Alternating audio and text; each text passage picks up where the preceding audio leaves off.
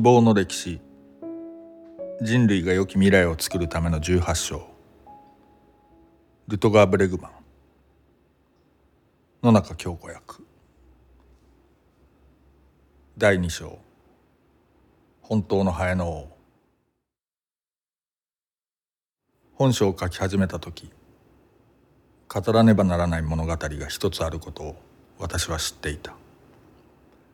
舞台は南太平洋の孤島だ。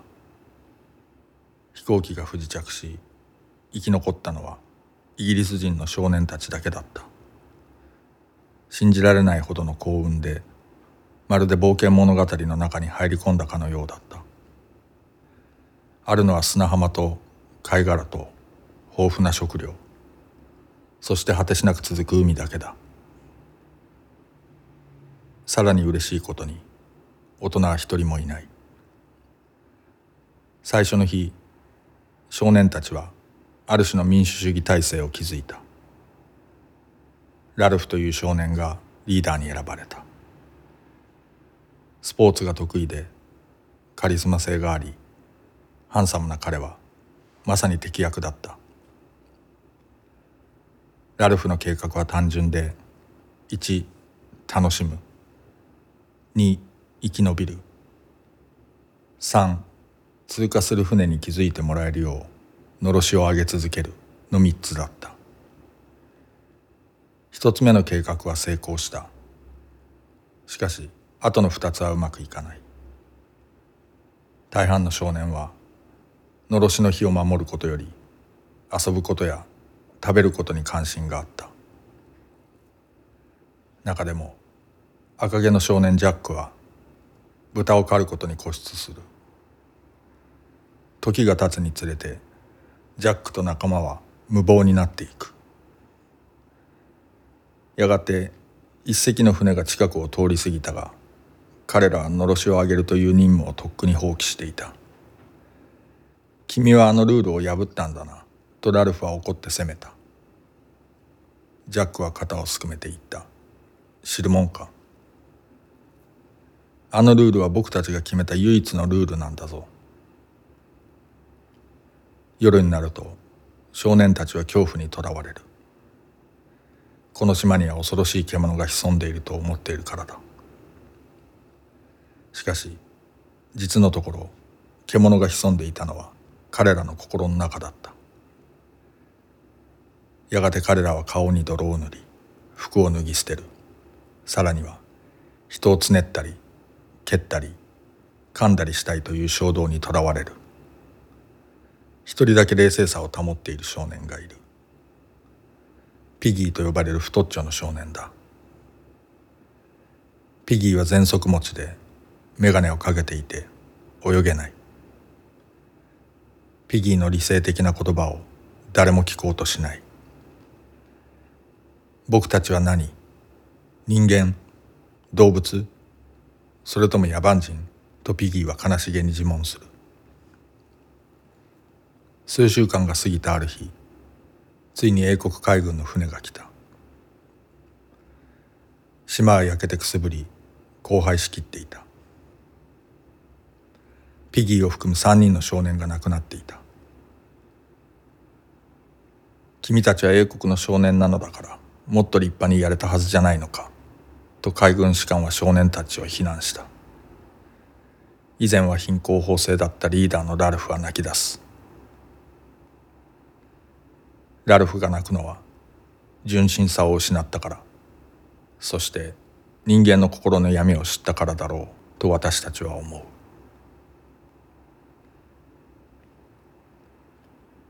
これは実話ではない。1951年に英国のウィリアム・ゴールディングが書いた小説だ。当時はまだ教師だったゴールディングはある日妻に尋ねた。無人島で暮らす少年たちの話を書いて彼らがどんな行動をとるのかを描くというのは良い考えだと思わないかい?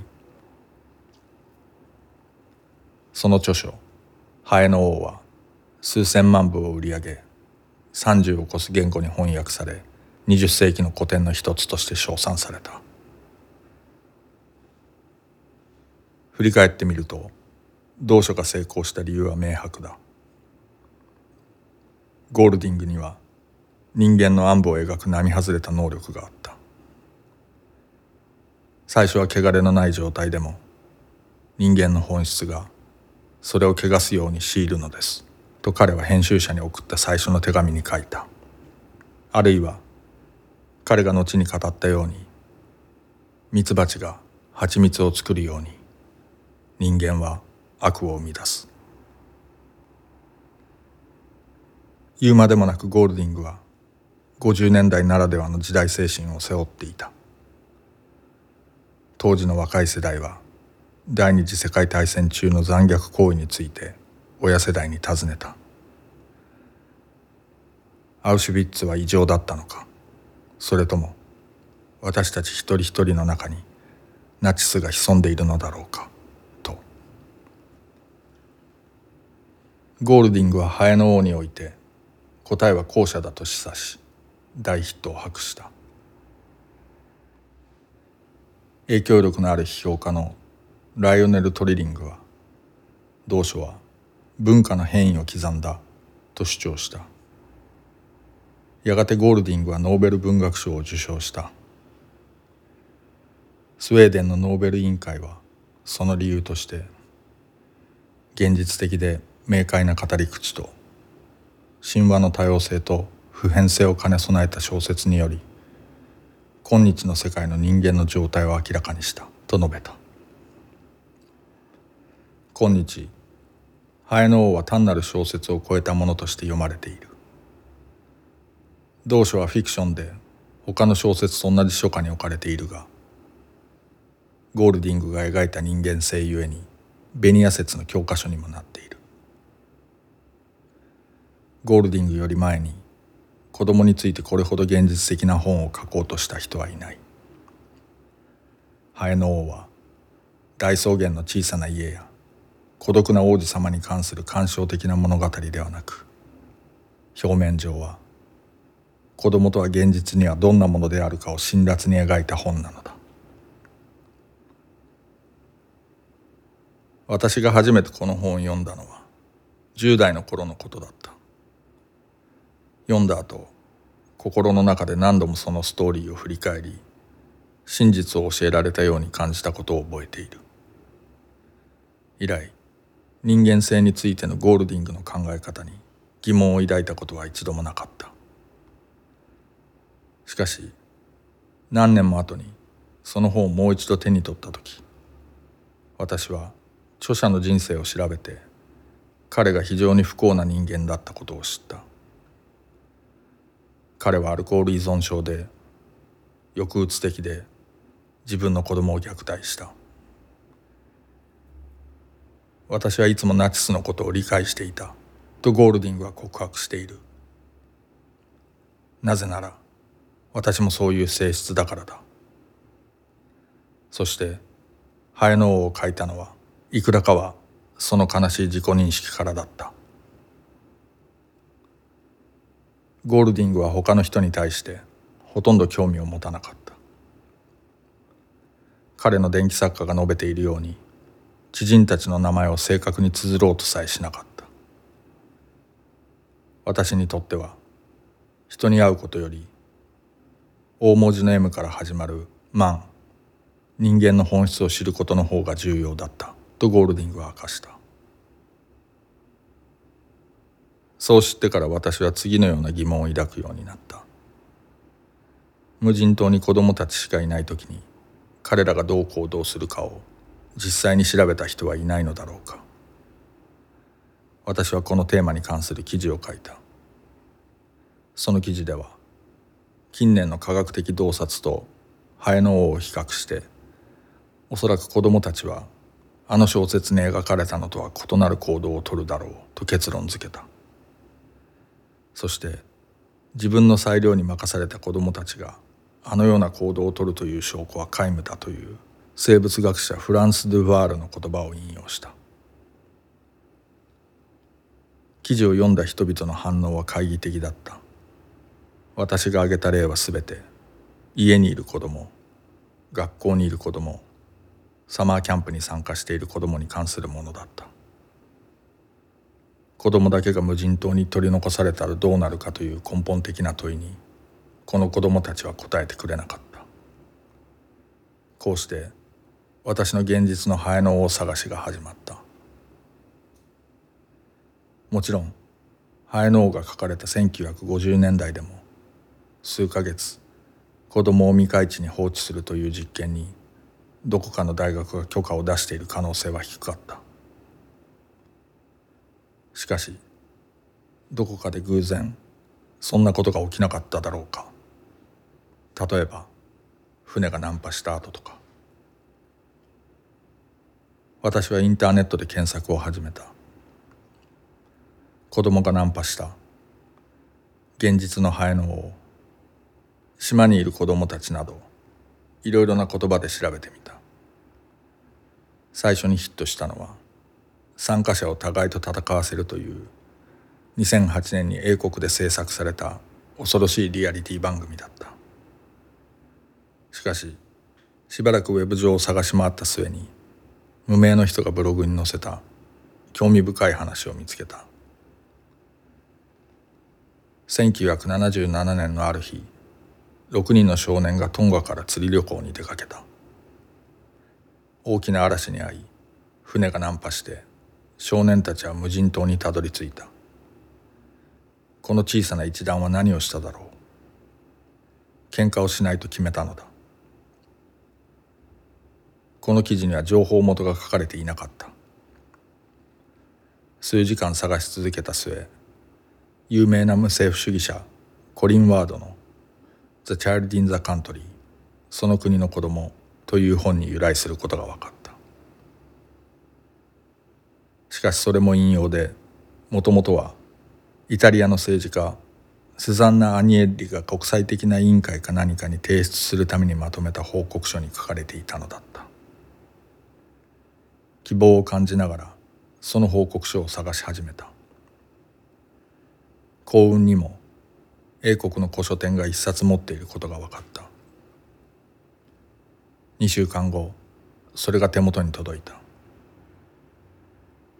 パラパラとめくってみると探していたものが94ページに載っていた。6人の少年が島で孤立。ストーリーも細部も表現も同じだったがここにも情報源は記されていなかった。そうだ。スザンナ・アニエンリを探せばいい。と思い立った。直接彼女に話の出どころを聞けばいいのだ。もっともそううまくは運ばなかった。彼女は2009年に亡くなっていた。しかしもしこの話が実話なら1977年にそれに関する記事が書かれているはずだ。それにもしかすると少年たちはまだ生きているかもしれない。そう考えてあらゆるデータベースを調べたが何も見つからなかった。時として必要なのはちょっとした幸運だけということがある。ある日新聞のアーカイブを調べていて年代の数字を間違えて打ち込み1960年代に迷い込んだ。するとそこに探していたものがあった。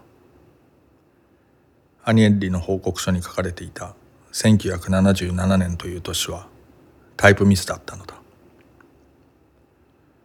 1966年10月6日付のオーストラリアの新聞 GH の見出しが目に飛び込んできた。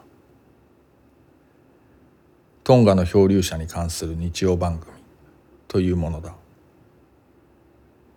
この記事は3週間前にトンガの南にある岩がちな島で発見された6人の少年に関するものだった。トンガは太平洋に浮かぶ東軍からなる国家で1970年まで英国の保護領だった。少年たちはその島アタ島で1年以上孤立していたところをオーストラリア人の船長に助けられた。記事によれば船長は少年たちの冒険の再現番組を作るためにテレビ局の権利まで買ったそうだ。少年たちのサバイバルストーリーは歴史に残る偉大な海の物語の一つとみなされていると記事は結ばれている。知りたいことが次々に浮かび上がった。少年たちは今も生きているのだろうか。そのテレビ番組を見つけることはできるだろうか。ありがたいことに重要な手がかりがあった。船長の名前はピーター・ワーナーだ。もしかしたら彼はまだ生きているかもしれない。しかしそうだとしても地球の反対側にいる年配の男性の居場所をどうすれば見つけられるだろう。船長の名前を検索するとまたもや思いがけない幸運に恵まれた。オーストラリアのマッカイで発行されている小規模な地方紙デイリー・マーキュリーの最近の号に50年に及ぶ絆で結ばれている友人という見出しを見つけた。掲載されている小さな写真には笑みを浮かべた二人の男性が写っている。一人がもう一人の体に腕を回している。記事はこう始まる。リズモーの近くのタレラにあるバナナ農園の奥に座るこの二人は意外な組み合わせだ。どちらも目に笑みを浮かべ年齢を感じさせないエネルギーにあふれている。年長の方は83歳で裕福な実業家の息子だ。若い方は67歳で文字通りの自然児である。彼らの名前はピーター・ワーナーとマノトタウ。二人が出会った場所は無人島。9月のある朝私は妻のマルティエを伴って出発した。オーストラリア東海岸の都市ブリスベンで車をレンタルし緊張気味に運転席に座った。緊張したのは一つには運転免許を取るのに6回目の試験でようやく合格したという事実のせいだったかもしれない。加えて母国オランダでは車は右側通行だがオーストラリアは左側通行だ。しかし他にも理由があった。これから歴史に残る偉大な海の物語の主役の一人に会いに行くのだ。3時間ほど運転して目的地に着いた。周囲に何もない。Google マップもお手上げといった僻地だった。しかし彼はそこにいた。未舗装の道路に面した。背の低い家の前に座っていた。50年前に行方不明になっていた6人の少年を助けた人物。ピーター・ワーナー船長だ。本題に入る前にピーター・ワーナーについて知っておいてほしいことがいくつかある。なぜなら彼の人生だけでも映画にできるほどドラマティックだからだ。ピーターはアーサー・ワーナーの一番末の息子として生まれた。アーサーは1930年代にオーストラリアで最も裕福で影響力のあった人物でエレクトロニック・インダストリーズという巨大企業を支配していた。同社は当時のオーストラリアのラジオ市場を独占していた。ピーターは父の後を継ぐようにと育てられたが17歳の時に家を出た。冒険を求めて海に出たのだ。人間と戦うより自然と戦う方が好きだとピーターは後に語っている。ピーターは香港からストックホルムへ北京からサンクトペテルブルグへと7つの海を巡って過ごした。5年経ってようやく家に戻ったこの宝刀息子はスウェーデンの船長の免許状を誇らしげに父親に見せた。父親は感銘を受けるでもなくもっと役に立つ資格を身につけなさいと息子に命じた。何が一番簡単？とピーターは尋ねた。会計士だ。とアーサーは嘘をついた。ピーターはその資格を取るために5年間夜学に通った。そして父親の会社で働き始めたが依然として海の魅力にはこうしがたく。逃げるチャンスがあれば必ずタスマニア島に渡った。そこに自分の漁船を持っていたのだ。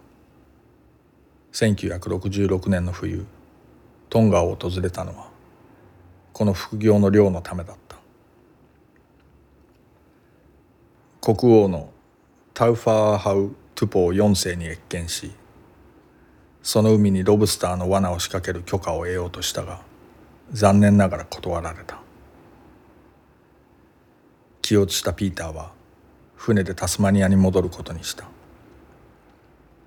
しかし途中で少し迂回してトンガの領海の外で網を打った。この時淡水色の海に浮かぶとても小さな島が目に留まった。アタ島である。ピーターは長年その島を訪れた人はいないことを知っていた。昔はその島にも人が住んでいたが1863年のある日悲劇が起きた。水平線の向こうから奴隷船がやってきて島の住人を連れ去ったのだ。以来あたは無人島になり呪われ忘れられた。しかしピーターは奇妙なことに気づいた。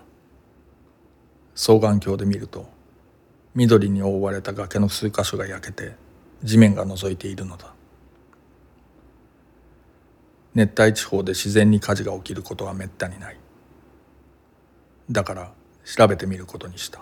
とピーターは半世紀後に私たちに語った。船が島の西端に近づくとメインマスト情報の見張り台にいた船員が叫んだ。誰かが呼んでいます。と。そんなバカな海鳥の鳴き声だ。とピーターは怒鳴り返した。しかしその時双眼鏡を通して少年の姿が見えた。裸で髪は肩まで伸びている。その野生児は崖から海へ飛び込んだ。突然他にも少年たちが現れ大声で叫びながら後に続いた。ピーターは船員に銃に弾を込めるよう命じた。険な犯罪者を離島に送るポリネシアの習慣を思い出したからだ。間もなく最初の少年が船にたどり着いた。僕たちは6人でこの島に15ヶ月ほどいたと思います。まさかとピーターは疑った。しかし船に乗り込んだ少年たちはトンガの首都ヌクアラファにある英国の寄宿学校の生徒だと言い張った。学校の食事に飽きて釣り船で海に出たところ嵐に巻き込まれたのだという。どうやら本当らしいとピーターは思った。そこで無線でヌクアロファに連絡を入れた。船に6人の少年を乗せているとピーターはオペレーターに言った。彼らの名前を言うから学校に電話してそこの生徒かどうか調べてほしい。了解ですと返事があった。20分が過ぎた。そう語る時ピーターの目は涙で潤んでいた。ついに返事があった。オペレーターは泣き声だった。そしてこう言ったんだ。あなたが見つけたんですね。彼らは死んだと思われていました。お葬式まで行ったのですから。本当にあの子たちならまさに奇跡です。私はピーターに「ハエの王」という本について聞いたことはあるかと尋ねた「ああ読んだよ」とピーターは笑って言った。だがあれは全く別の話だ。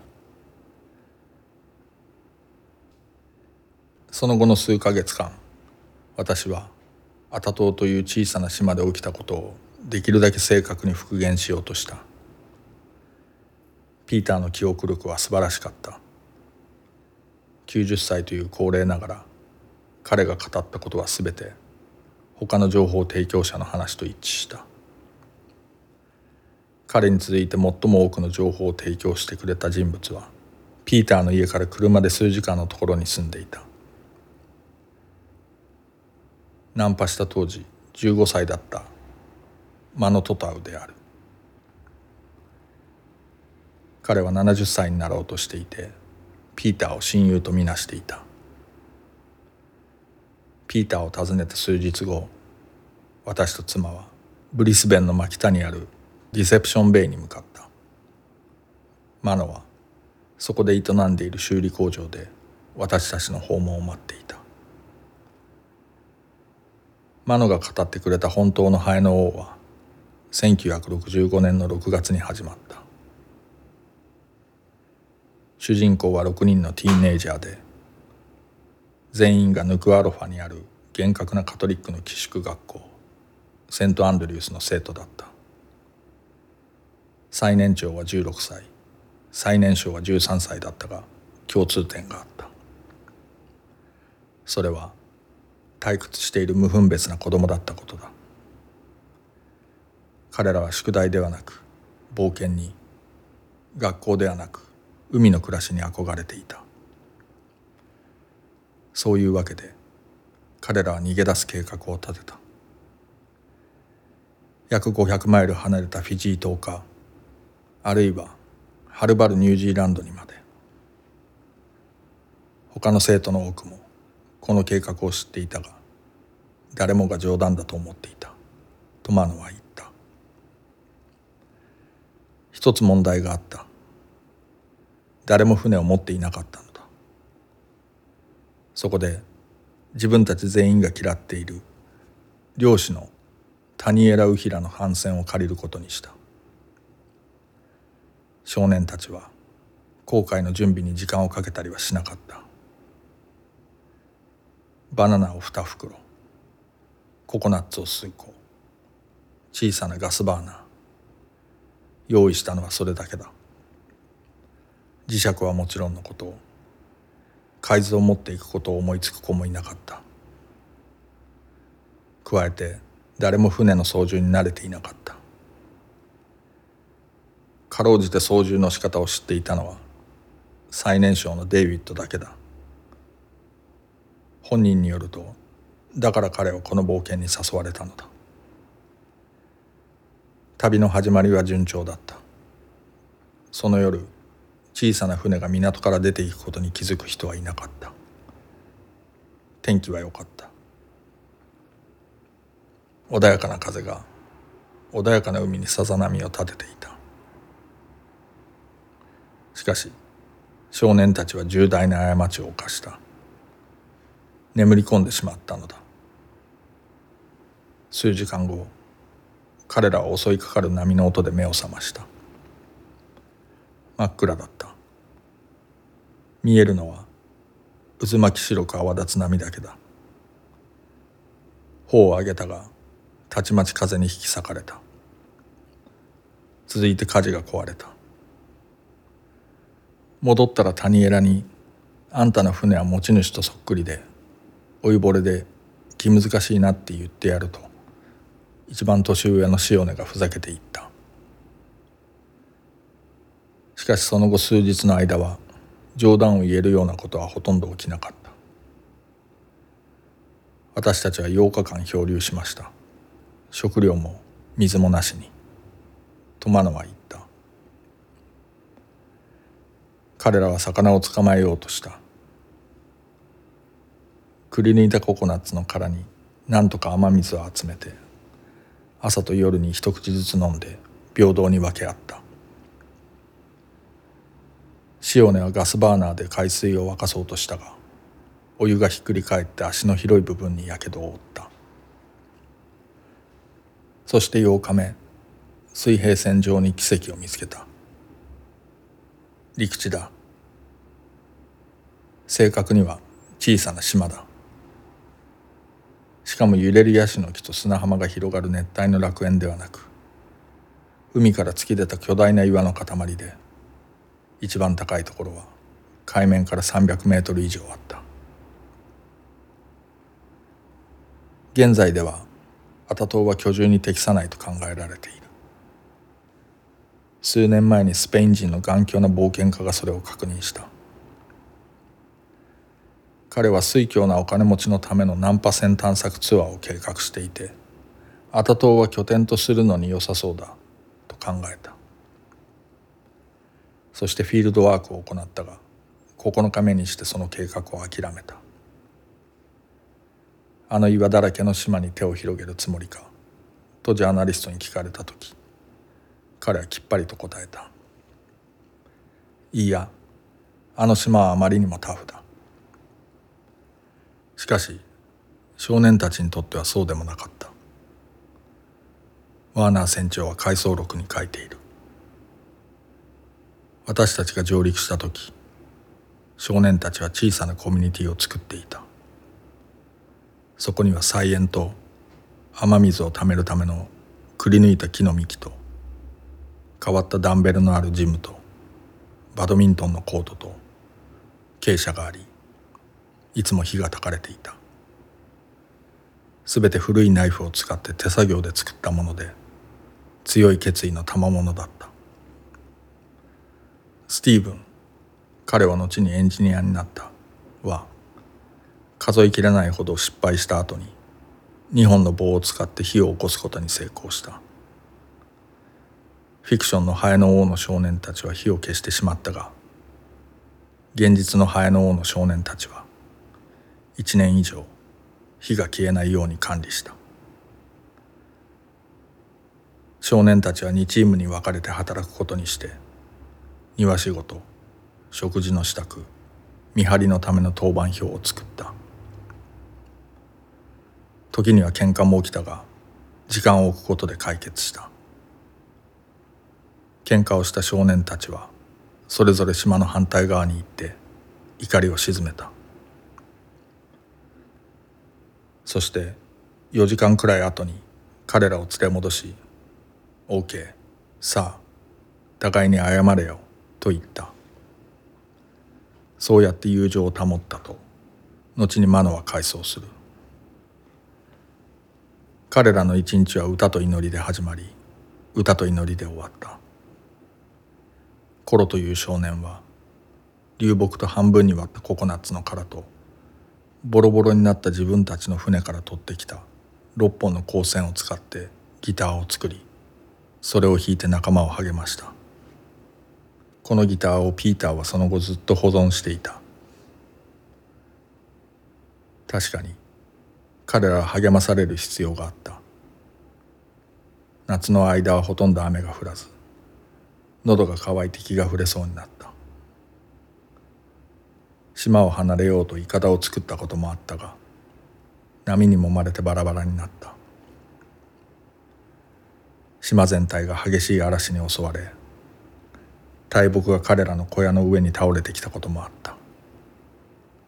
最悪だったのはある日スティーブンが崖から滑り落ち足の骨を折ったことだ。他の少年たちは崖の下までじわじわと降りていってスティーブンを助け上げた。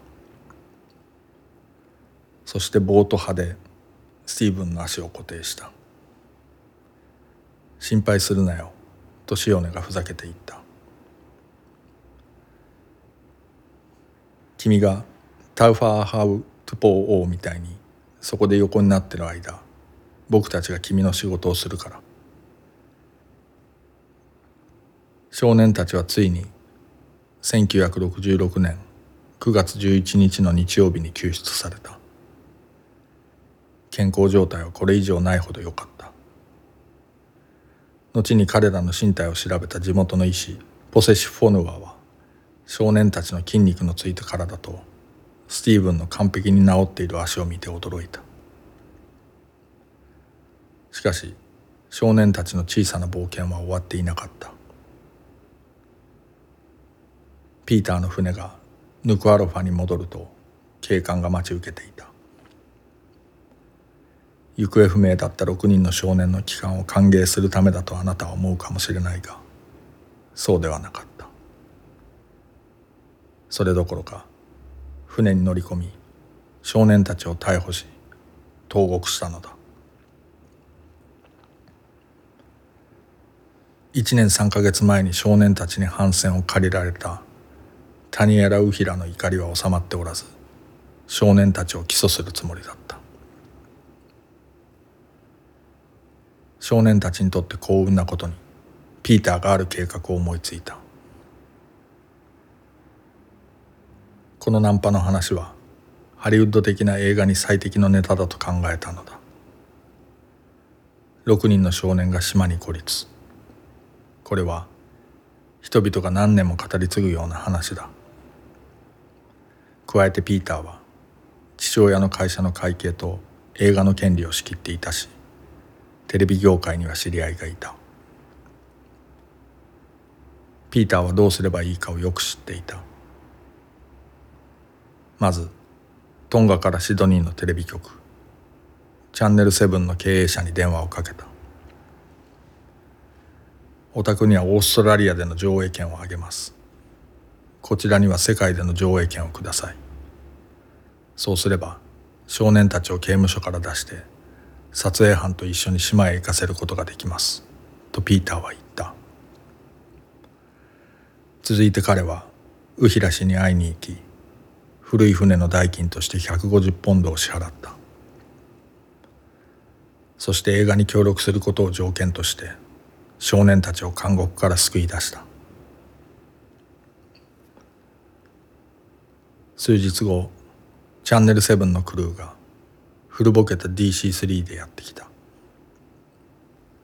当時オーストラリアとトンガの間を週に一度だけ飛んでいた飛行機だ。私と妻にその時のことを話しながらピーターは笑みを浮かべた。飛行機でやってきたのはいかにもテレビ業界の人らしい3人の男性で都会風のスーツを着て先の尖った靴を履いていたよ。一行が6人の少年と共にアタ島に到着した頃にはチャンネル7のクルーは船酔いで真っ青になっていた。さらに悪いことに彼らは泳げなかった。心配いりませんよ。少年たちが助けてくれますからとピーターは彼らに言った。ピーターは震えている男たちをボートに乗せて島の近くまで運んだ。ボートで行けるのはここまでです。50年後になってもその時のことを思い出してピーターは目に涙を浮かべる。もっとも今度は笑いすぎてであるそういうわけで船から降ろしたらテレビ局のクルーは沈み始めた。少年たちが海に飛び込んで彼らを助け岩場に引っ張り上げた。続いて一段は崖をよじ登らなければならなかった。それで一日が終わった。崖の上にたどり着くとテレビ局のクルーは疲労のあまり倒れ込んだ。案の定アタ島のドキュメンタリーは失敗に終わった。撮影がお粗末だっただけでなく16ミリフィルムの大半が失われ合わせてもほんの30分にしかならなかったのだ。正確には20分とコマーシャルだとピーターは訂正した。当然ながら私はチャンネル7が作ったドキュメンタリーのことを聞くとすぐそれを見たくなった。ピーターのところにはなかったのでオランダに戻ってから古い録画テープの創作と復元を専門とする会社に依頼した。調べてくれたがテープは見つからなかった。しかしピーターの口利きで独立系の映画制作者スティーブ・ボーマンと連絡を取ることができた。スティーブは少年たちの物語はもっと注目されるべきだと考えていて2006年に元少年たちを訪ねた。その時に制作したドキュメンタリーは配給業者が破産したせいで放送されなかったが彼は未編集のインタビューフィルムを持っていた。親切にも彼はそれを提供してくれた。さらに少年の中で最年長だった塩根を紹介してくれた。そしてその時になってチャンネル7が撮影した16ミリフィルムの唯一現存するコピーを自分が持っていることを明かした。見せてもらえますか？と私は尋ねた。もちろんです。と彼は答えた。こうして私はナンパした6人の少年の物語を無名の人のブログで偶然見つけた数ヶ月後にラップトップコンピューターで1966年に撮影された映像を見ることになったのだ。僕はシオネ・ファタウアとそれは始まった。セントアンドリュース高校の5人のクラスメートと共に1965年6月にこの島に流れ着きました。少年たちがトンガの家族のもとに戻った時の様子は歓喜に満ちていた。人口900人のハーフウェバ島のほとんどの人が少年たちの生還を大いに喜んだことがわかる。一つのパーティーが終わるとすぐ次のパーティーの準備が始まった。とナレーションが入った。ピーターは国民的英雄とみなされ称えられた。間もなく国王のターフアハウ東方4世から招待され二度目となる謁見の機会を得た。6名の国民を救出してくれたことを感謝する。と国王は言われた。ところで君のためにできることはないだろうか。ピーターに長く考える必要はなかった。ございます。私はトンガの海にロブスターを捕らえる罠を仕掛けてこの国でビジネスを始めたいのです。今回国王は承諾した。ピーターはシドニーに戻り父の会社を辞め新しい船を注文した。そして6人の少年を呼び集めて全ての始まりになるものを与えた。トンガの外の世界を見る機会だ。ピーターはシオネスティーブンコロデイビッドルークマノを自分の新しい船の乗組員として雇ったのである。船の名前はアタ号だ。これが現実のハエの王である。それは実に心温まる物語だった。ベストセラー本やブロードウェイの芝居や大ヒットの映画の題材になるものだ。一方でそれは誰も知らない物語でもあった。アタ島の少年たちのことは今日ではほとんど忘れられたがウィリアム・ゴールディングの本は今も広く読まれている。ゴールディングにその自覚はないがメディア史の研究者は彼を現代のテレビで最も人気のあるジャンルの創始者と考えている。それはリアリティ番組だ。ビッグブラザーからテンプテーションアイランドまでいわゆるリアリティ番組が前提としているのは人間は好き勝手にさせると獣のように振る舞うというものだ。私はハエの王を何度も何度も読みました。と人気連続番組サバイバーの制作者はインタビューで語った。最初に読んだのは12歳の頃で20歳と30歳の頃に再読しこの番組を作るようになってからも読みました。このジャンルの始まりとなった番組は MTV の「リアルワールド」だ。この番組は1992年に放送が始まった。毎回放送の初めに出演者の一人がこう言う。これは7人の見知らぬ人間に現実に起きた話です。人々が礼儀を捨てて現実的に振る舞うようになると何が起きるかご覧ください。嘘をつく騙す挑発する敵対するといった行動こそが現実的に振る舞うことだと各エピソードは私たちに信じさせる。しかしこのような番組の舞台裏をじっくり調べてみると驚くような方法で出演者たちがけしかけられ挑発され互いと争うように導かれていることがわかる。それが語るのは人間の最悪の部分を引き出すにはいかに多くの小細工が必要かということだ。別のアメリカのリアリティ番組「キッドネーション」は40人の子供をニューメキシコのゴーストタウンに送り込み激しい喧嘩が起きることを期待した。だがそうはならなかった。テレビ局の人から見れば僕たちは仲が良すぎたのです。そこで僕らを喧嘩させるために大人たちはいろいろ工夫しました。と出演した子供の一人は後に語った。だからどうしたというのかとあなたは言うかもしれない。所詮あれは娯楽に過ぎないと誰でも分かっているはずだと。だが物語は物語に過ぎないということはめったにない。